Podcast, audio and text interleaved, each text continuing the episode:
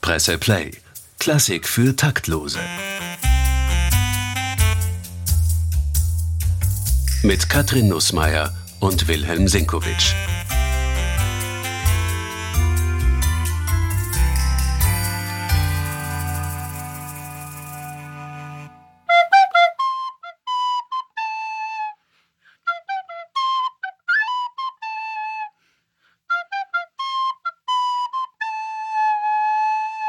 Klassik für Taktlose. Herzlich willkommen, meine sehr geehrten Damen und Herren. Katrin Nussmeier live mit unserer Signation. Wir wollten das unbedingt auch einmal live hier im Studio machen. Und daher hat die Katrin heute ihre Blockflöte mitgebracht. Wie lange hast du den Blockflöte spielen dürfen oder müssen? Ach, dürfen habe ich zwei Jahre. Wie war das bei dir? Hast du Blockflöte gespielt? Nein, überhaupt nicht. Gar nicht. Hast du gleich was Gescheites gelernt? Ich habe gleich was Gescheites gelernt. Naja, es, nicht ganz. Also, es ist ja, ist ja so eine Gemeinheit. Wir werden ja heute wahrscheinlich noch drüber sprechen. Die Blockflöte gilt ja so quasi als Unterinstrument, nicht? Ja. Und ich wollte natürlich immer Klavier spielen. Und das ging schon deswegen nicht, weil wir kein Klavier untergebracht hätten in unserer Wohnung. Und daher musste ich zunächst einmal Akkordeon lernen. Ach so. Und aber dann bin ich dem Lehrer irgendwie über den Kopf gewachsen, weil ich immer viel mehr wollte, als das Akkordeon kann. Und dann wurde es doch irgendwie ein Pianino. Dann hat sich deine Familie aber auch ein bisschen was erspart dabei, denn nicht ohne Grund gilt die Blockflöte für viele als das nervigste aller Instrumente, was den Klang angeht. Aber apropos Sparen, es ist natürlich auch nicht wahnsinnig teuer. Nein, und das ist vielleicht auch der Grund, warum es im Burgenland seit diesem Schuljahr 2720 Stück mehr von diesem Instrument gibt. Aha. Und zwar alle Zweitklässler haben zum Schulstart eine Blockflöte bekommen im Burgenland. Mitunter zum Leidwesen der Lehrerinnen und Lehrer, weil die müssen das Gepfeife jetzt nicht nur aushalten, sondern daraus auch noch irgendeinen pädagogischen Nutzen generieren. Mhm, naja, aber ich finde, es schadet nichts, wenn in diesem Land, und damit meine ich nicht das Burgenland, sondern Österreich, wieder die Musik aus der Schmuddelecke hervorgeholt wird. Und äh, es ist ja so, dass der Musikunterricht in den letzten Jahren und Jahrzehnten sukzessive zurückgedrängt, wenn nicht überhaupt abgeschafft worden ist. Und das ist für ein Kulturland eigentlich eine Schande. Also insofern finde ich das toll, wenn die Kinder jetzt zumindest im Burgenland Blockflötentöne üben können und damit vielleicht auch allen auf die Nerven gehen. Aber das macht nichts. Vielleicht bleibt bei ein paar ja doch etwas hängen musikalischer Natur und sie können dann mit Musik vielleicht wieder mehr anfangen. Wobei die Blockflöte selbst ja dann nur Mittel zum Zweck ist, weil kaum genau. einer lernt Blockflöte, um dann Blockflötist zu sein. Eben, sondern das, so das gilt doch als Einstiegsinstrument. Man lernt dabei die Noten, man lernt mhm. vielleicht ein bisschen ein musikalisches Gespür und dann irgendwann wechselt man zu einem richtigen Instrument. Das dürfte ja auch im Burgenland ein bisschen der Hintergedanke dieser Aktion sein. Das Ziel ist ja auch Nachwuchs für die Blasmusikvereine heranzuzüchten. Genau, auch das ist ja notwendig. Auch das gehört ja zur österreichischen Kultur und wenn das mit der Blockflöte beginnt, ja warum nicht?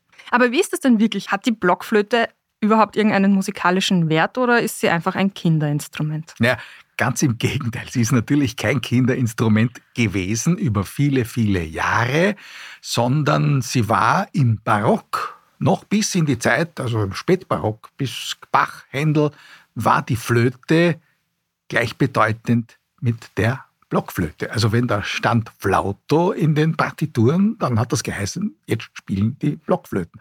Und nur wenn ausdrücklich angegeben war Flauto traverso, dann war es die Orchesterflöte, die wir heute kennen, die Querflöte. Und da wurde ganz genau unterschieden. Und wie gesagt, also wenn nur Flöte dort stand, dann ist mit Sicherheit die Musik auf der Blockflöte gespielt worden. Und die Leute, die das gespielt haben, die waren dann auch älter als sechs Jahre.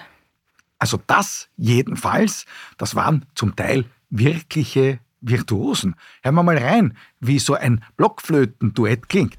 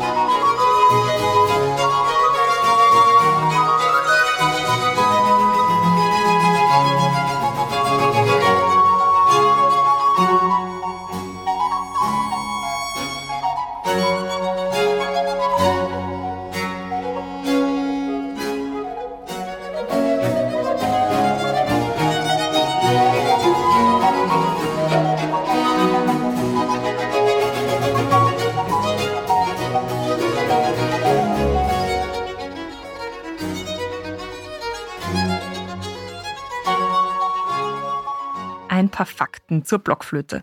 Die Blockflöte ist ein Holzblasinstrument. Sie gehört zur Gruppe der Längsflöten, genauer gesagt zu den Schnabelflöten aufgrund der Form ihres Mundstücks.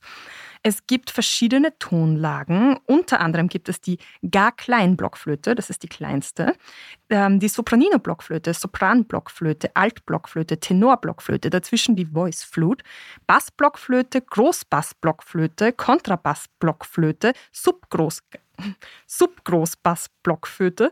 Das ist ein Zungenbrecher.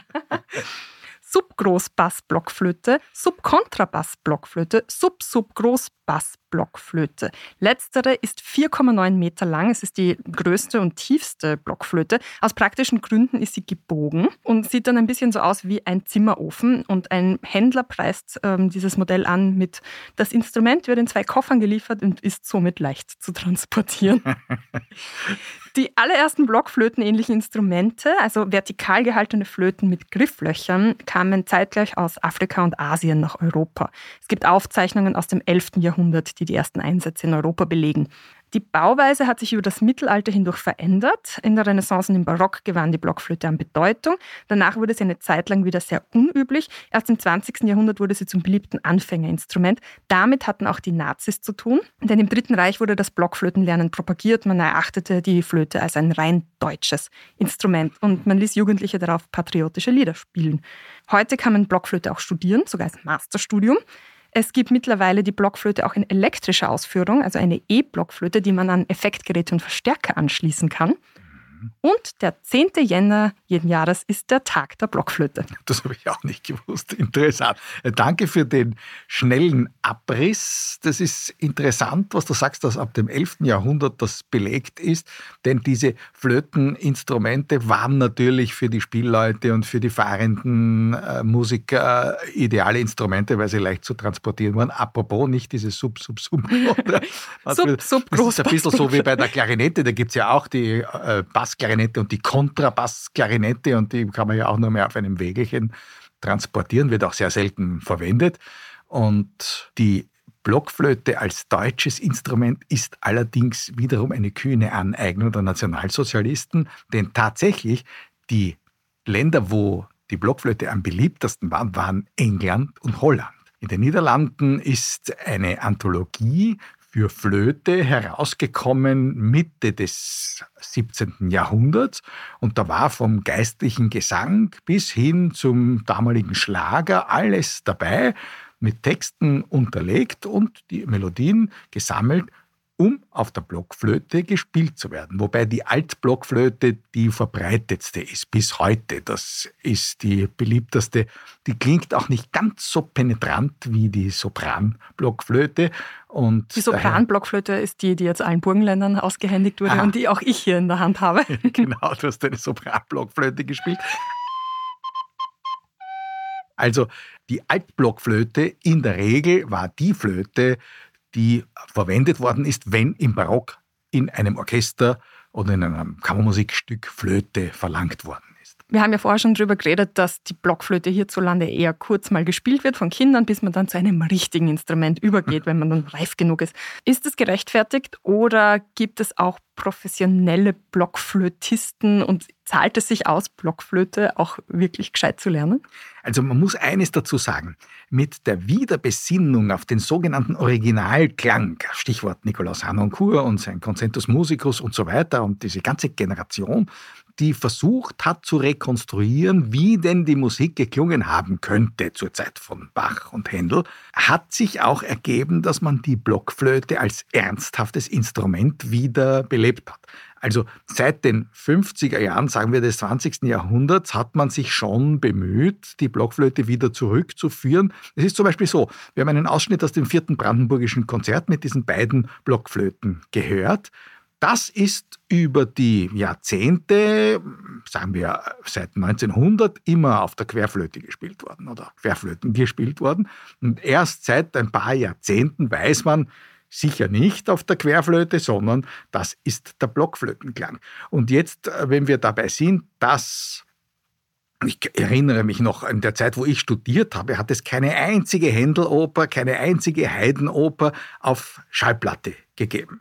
Das ist alles wieder Besinnung auf die Musizierpraktiken und dann hat man diese Partituren auch wieder rausgeholt und es ist so, wenn man eine Händeloper für CD einspielt oder auch live aufführt, was ja auch immer öfter vorkommt, kommt man ohne Blockflöten überhaupt nicht aus. Und tatsächlich zum Beispiel die Matthäus-Passion schon erwähnt, die Flötenpartien, die da drinnen sind, mit der einen Ausnahme, sind auf der Blockflöte zu spielen. Das heißt, dafür brauche ich natürlich sehr, sehr gute, virtuose Musiker. Und wie gesagt, im Barock war selbstverständlich, Flöte war Flöte, Blockflöte und äh, für Flöte, die war wahnsinnig beliebt nicht nur in England und in den Niederlanden, sondern natürlich schon auch in Deutschland. Also zum Beispiel Georg Philipp Telemann hat ganze äh, Sammlungen Musik für Solo-Blockflöte komponiert.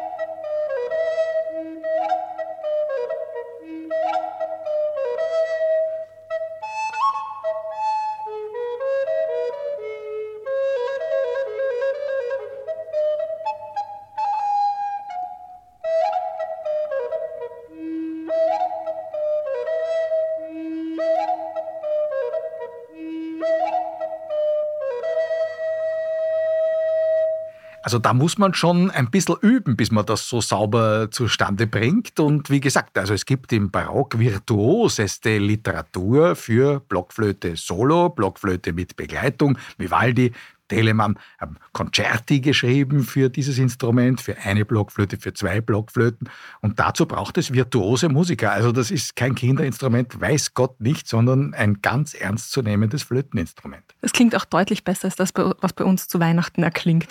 Zweifellos. Ja. Das gesagt, im Barock war die Flöte gleichbedeutend mit der Blockflöte. Hm. Wann hat sich das denn geändert? Naja, im Spätbarock kommen mehr und mehr Soli für die Querflöte dazu. Wie gesagt, in der Matthäus-Passion sind beide vertreten. In manchen Opern von Händel sind beide Flötenarten vertreten und er schreibt genau vor, wo welche Flöte zu verwenden ist. Und eine Generation später, also bei Haydn, und Mozart ist dann die Flöte im Orchester bereits mit Sicherheit die Querflöte. Interessanterweise ist das eine ziemlich von oben herab verordnete Tatsache, denn der berühmteste aller Querflötenspieler war König Friedrich II., Friedrich der Große, und der hat ja seinen Hofstaat, seinen musikalischen Hofstaat beschäftigt, damit ihm die ein Flötenstück nach dem anderen liefern sollten. Und seit damals war die Querflöte natürlich wahnsinnig in Mode. Hat er wirklich dekretiert, die Flöte ist meine Flöte? Absolut, nein, nein, er hat selber gespielt. Es gibt ja, ja das berühmte Gemälde von Menzel, wo wir den musizierenden Friedrich den Großen in seinem äh, Chambre séparé mit seinen Musikern bei der musikalischen Arbeit sehen. Und das war täglich für ihn. Also das Flötenspielen war, er hat sogar selbst komponiert für die Flöte, aber das war immer die Querflöte. Und ab diesem Punkt waren Flöten, Soli im Orchester immer für die Querflöte komponiert. Und äh, das ist ja so, dass das Instrument weitaus schlagkräftiger ist, was die Tonproduktion betrifft, als die Blockflöte. Also zum Beispiel, wenn wir eine Passage, eine berühmte Flöten-Solo-Passage aus der dritten Beethoven hören, aus dem Finale der dritten Beethoven, dann merken wir, dass wir mit einer Blockflöte verloren werden, wenn wir versuchen, das übers Orchester zu bringen, während die Querflöte schafft das locker.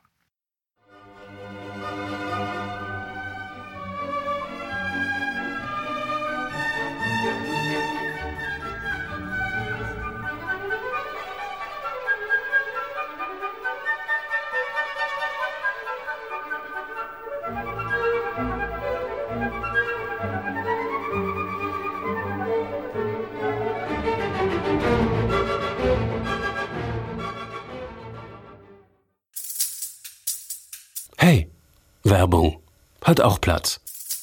Gleich geht's weiter. Porzellan ist ein sinnliches Material. Sie können es fühlen, sehen und auch hören. Porzellan ist Energie. Emotionale Energie, gebrannte Energie, gespeicherte Zeit, gelebte Kunst. Wir feiern 100 Jahre Porzellanmanufaktur im Augarten mit einer Ausstellung zu den 20er Jahren. Erleben Sie mit allen Sinnen, wie sich diese spannende Zeit des Aufbruchs im Porzellan wiederfindet. Hören Sie im Museum Porzellangeschichten und eine Klanginstallation. Spüren Sie Geschichte, Kunst und Leidenschaft. Besuchen Sie uns. Wenn zuerst Flöte automatisch Blockflöte geheißen hat und später Flöte automatisch Querflöte geheißen hat, gab es da nicht eine Zeit dazwischen, wo das vielleicht unklar war? Gibt es da Streitfälle, wo, man, wo die Querflötisten und die Blockflötisten gegeneinander antreten und sagen, nein, das ist für uns geschrieben worden und die anderen, nein, für uns? Es kann sogar sein, dass es um die Mitte des 18. Jahrhunderts Literatur gibt, wo nicht ganz klar ist, wenn dort Flauto steht, ob so eine oder so eine gemeint ist. Aber man kann das ziemlich genau abgrenzen. Also das moderne Orchester ist ja erfunden worden in Mannheim, die Mannheimer Hofkapelle, wo die Komponisten Stamitz und wie sie alle hießen, dort einen völlig neuen Orchesterstil kreiert haben.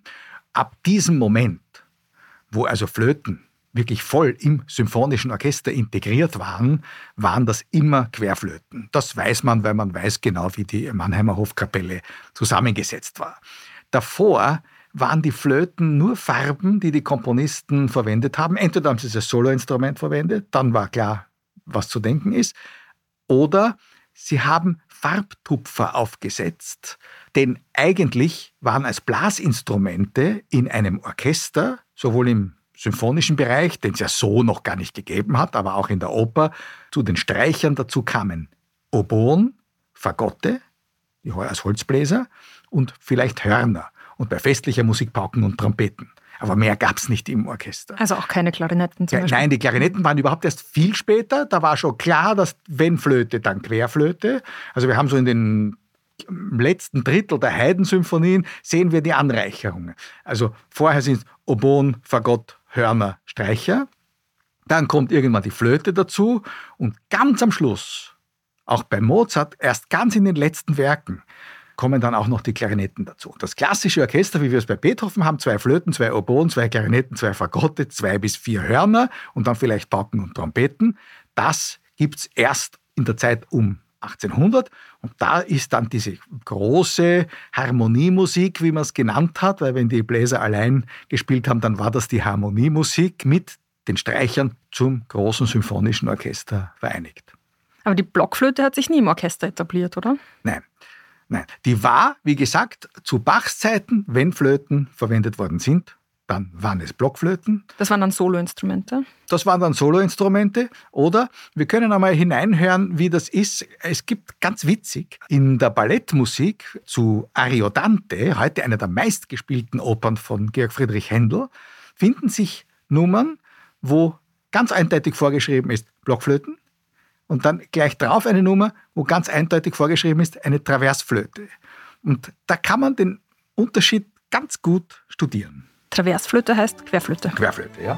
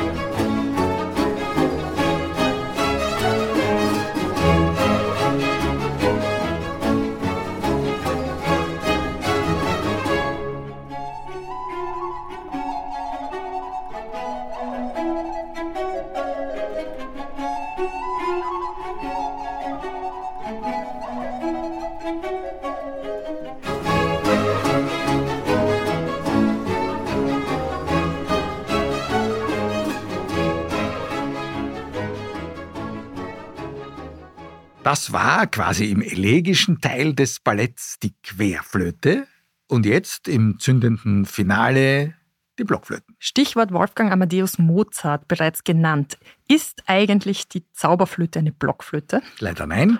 Die Zauberflöte ist eine Querflöte, ganz eindeutig. Und äh, das ist auch eines der schönsten Beispiele, wenn man jemanden demonstrieren möchte, wie klingt denn eine Querflöte, dann kann man am besten diese wunderbare Stelle im ersten Finale der Zauberflöte wählen, wo Tamino den Flötenklang beschwört quasi und dann hören wir, das ist ganz eindeutig eine Querflöte.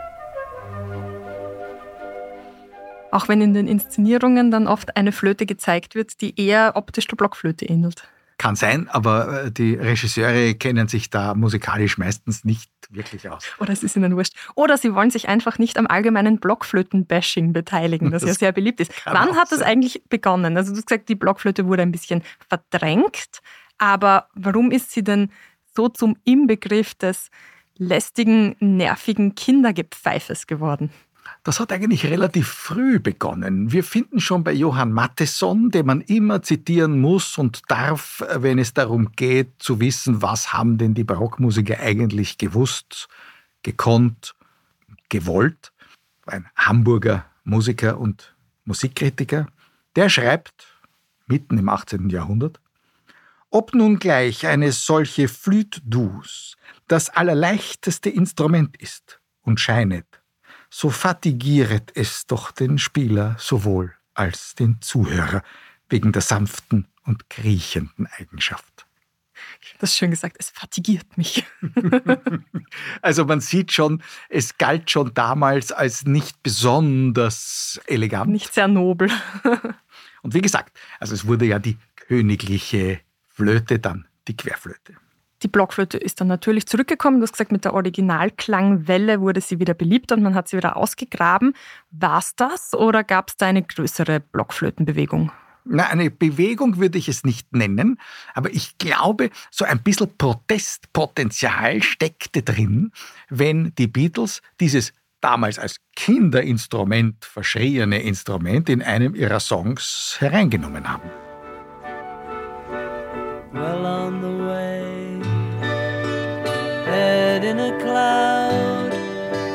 man of a thousand voices talking perfectly loud. But nobody ever hears him or the sound he appears to make. And he never seems to notice what the fool on the hill sees the sun going down and the eyes in his head see the world spinning round.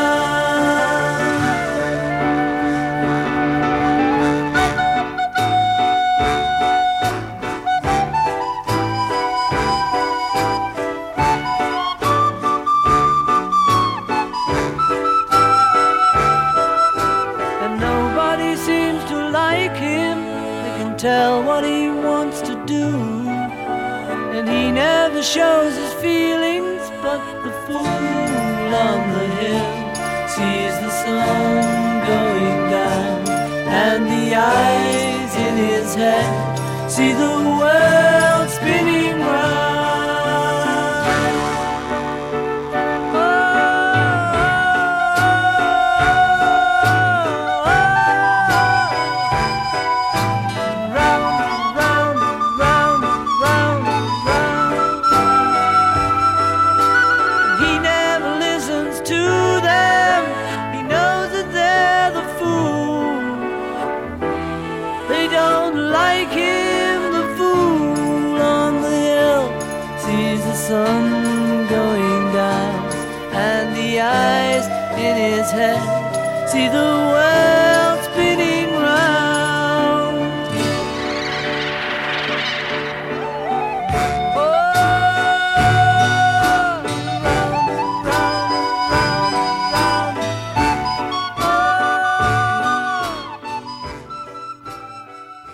war jetzt übrigens ein wunderbares Lehrbeispiel, denn am Anfang dieser Nummer hören wir Flöten, Querflöten und erst dann in der Mitte, das Solo, ist eine Blockflöte.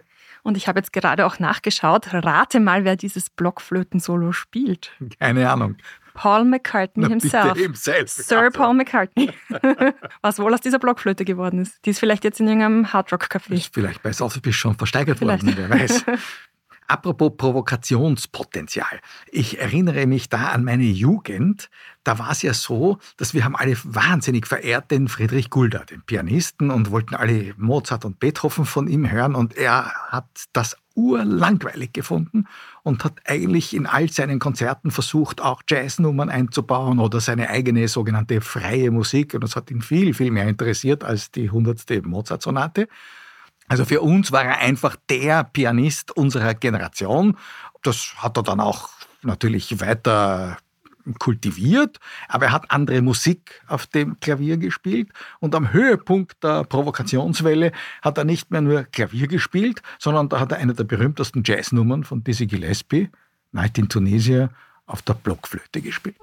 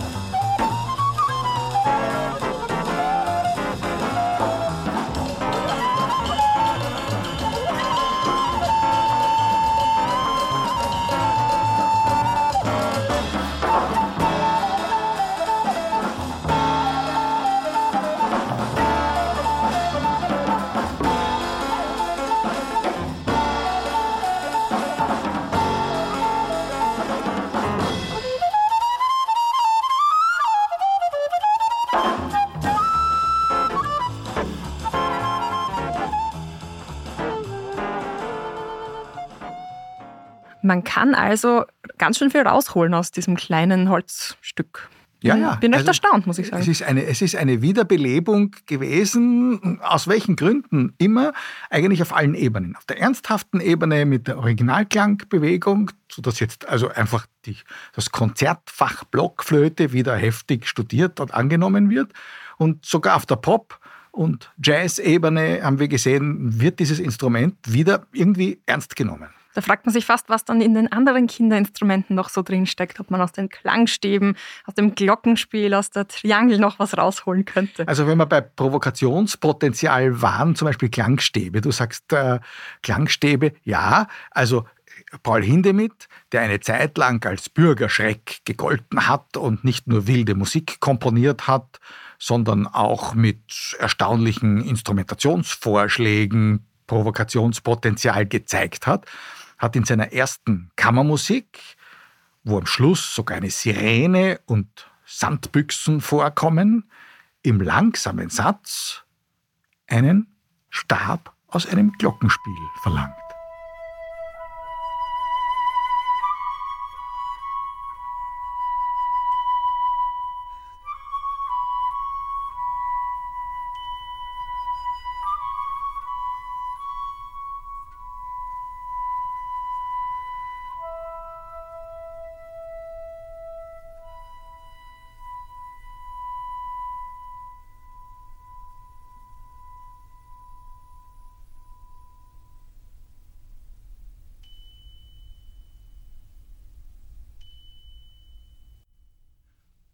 Dieses Bim, das wir da immer wieder zwischendurch hören, erinnert natürlich an ein anderes Instrument, das auch immer ein bisschen unterspielt wird. Ja, da sitz ich mitten im Orchester drin und halte bereit mein Triangel. Und endlich zeigt der Dirigent auf mich hin und schon steh ich auf und mach. Komm erst auf Seite 89 dran, tja, an Zeit hab ich keinen Mangel. Ich könnte ja was lesen, doch da schaut er mich an und schon steh ich auf und mach. Die Opern, die kenn ich von hinten nach vorn, auch den Wozzeck und den Rienzi. Die Partituren, die kenn ich von Bratsche bis Horn und die ganzen schweren Kadenzi. Meistens werd ich schläfrig von all dem Getös, besonders bei Richard Strauss. Doch schlafen, das geht nicht, der Dirigent wär ja bös, er braucht mich ja wegen dem. Ach, wär doch die Oper schon aus. Nikolaus Habian und Franui waren das mit einer der schönsten Kabarettnummern wienerischer Prägung von Georg Kreisler, der Triangelspieler. Hier in diesem Arrangement wirklich mit Triangel. Kreisler hat sich natürlich immer selbst auf dem Klavier begleitet und da war sein hohes E, das er selber gespielt hat, stand für den Triangelschlag. Denn jeder weiß, wie eine Triangel klingt. Nicht? Das ist ja auch so ein Schulinstrument, das man in die Hand gedrückt wird, weil man wirklich gar nichts anderes kann. Auch das eigentlich eine Gemeinheit. Ja, weil eigentlich das Timing muss schon richtig gut sein bei einer Triangel, oder? Das kann man Absolut. nicht, das kann nicht jeder. Nein, nein, das ist das, äh, diese Sachen richtig zu platzieren, so einzelne Beckenschläge, Triangelschläge in der klassischen Literatur, das gehört zum heikelsten, was es überhaupt gibt, weil Rhythmus ist etwas, was nicht allen wirklich in die Wiege gelegt ist. Und ist die Triangel auch je ernsthaft eingesetzt worden, abseits von so kleinen Akzenten? Es gibt sogar von Franz Liszt ein Stück, das im Musikerjargon das Triangelkonzert heißt. Das ist das erste Klavierkonzert, natürlich für Klavier und großes Orchester. Und da gibt es wirklich, ich glaube, das ist ein einzigartiger Fall in der ganzen Literatur, ein Triangel-Solo drinnen.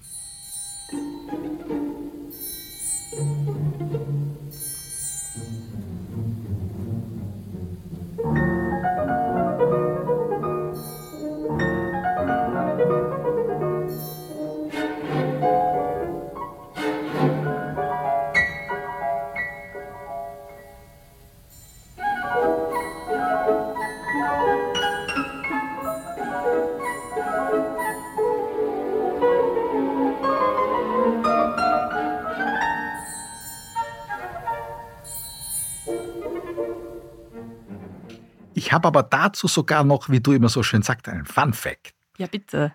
Bei Richard Strauss gibt es wunderbare Triangeleinsätze immer in ganz bestimmten Momenten in seinen Opern. Zum Beispiel in Ariadne auf Naxos, wenn der Komponist im Vorspiel ganz verzweifelt ist, dass man sein Werk hier entstellen möchte und der Musiklehrer ihn tröstet und sagt, du denk an die 50 Dukaten, die du kriegen sollst.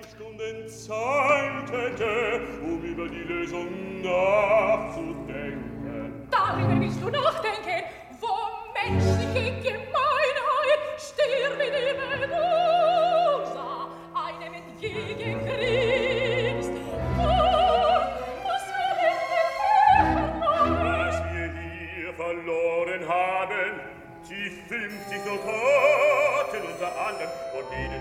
nächste halbe Jahr zu leben gedacht hast.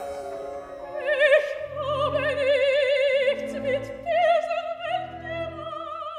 Da hat es einmal sogar mit den Wiener Philharmonikern bei einer Einstudierung in der Staatsoper einen witzigen Vorfall gegeben, weil der Triangelspieler genau diesen Einsatz in der Probe verpasst hat. Und der Karl Böhm, der immer Ariadne dirigiert hat, hat gesagt, ja, wie können uns denn das verpassen? Immer wenn beim Strauß vom Geld die Rede ist, ist der Triangel da weil das klimpert so schön und dann weiß man, ah, aha, das ist das Geldsäckel. Also die 50 die Dukaten, ja, genau. Ja. ja. es ist vielleicht ein bisschen Fad zwischendurch für die Triangelspieler, die da halt Wie warten Georg müssen. Kreisler so schön ja. gedichtet hat. Und damit sind wir auch schon am Ende dieser heutigen Folge. Vielen Dank fürs Zuhören. Wenn es Ihnen gefallen hat, dann hinterlassen Sie uns doch sehr gerne eine 5-Sterne-Bewertung in der App, in der Sie uns gerade hören. Oder Sie haben Anregungen für uns, dann schreiben Sie uns eine E-Mail an podcast.diepresse.com. Und jetzt bitten wir Katrin noch einmal die Signation zu spielen, denn wenn wir so angefangen haben, müssen wir natürlich auch so aufhören.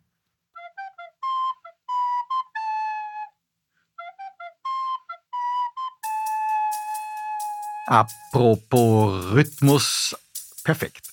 Presse Play. Klassik für Taktlose. Mit Katrin Nussmeier und Wilhelm Sinkowitsch.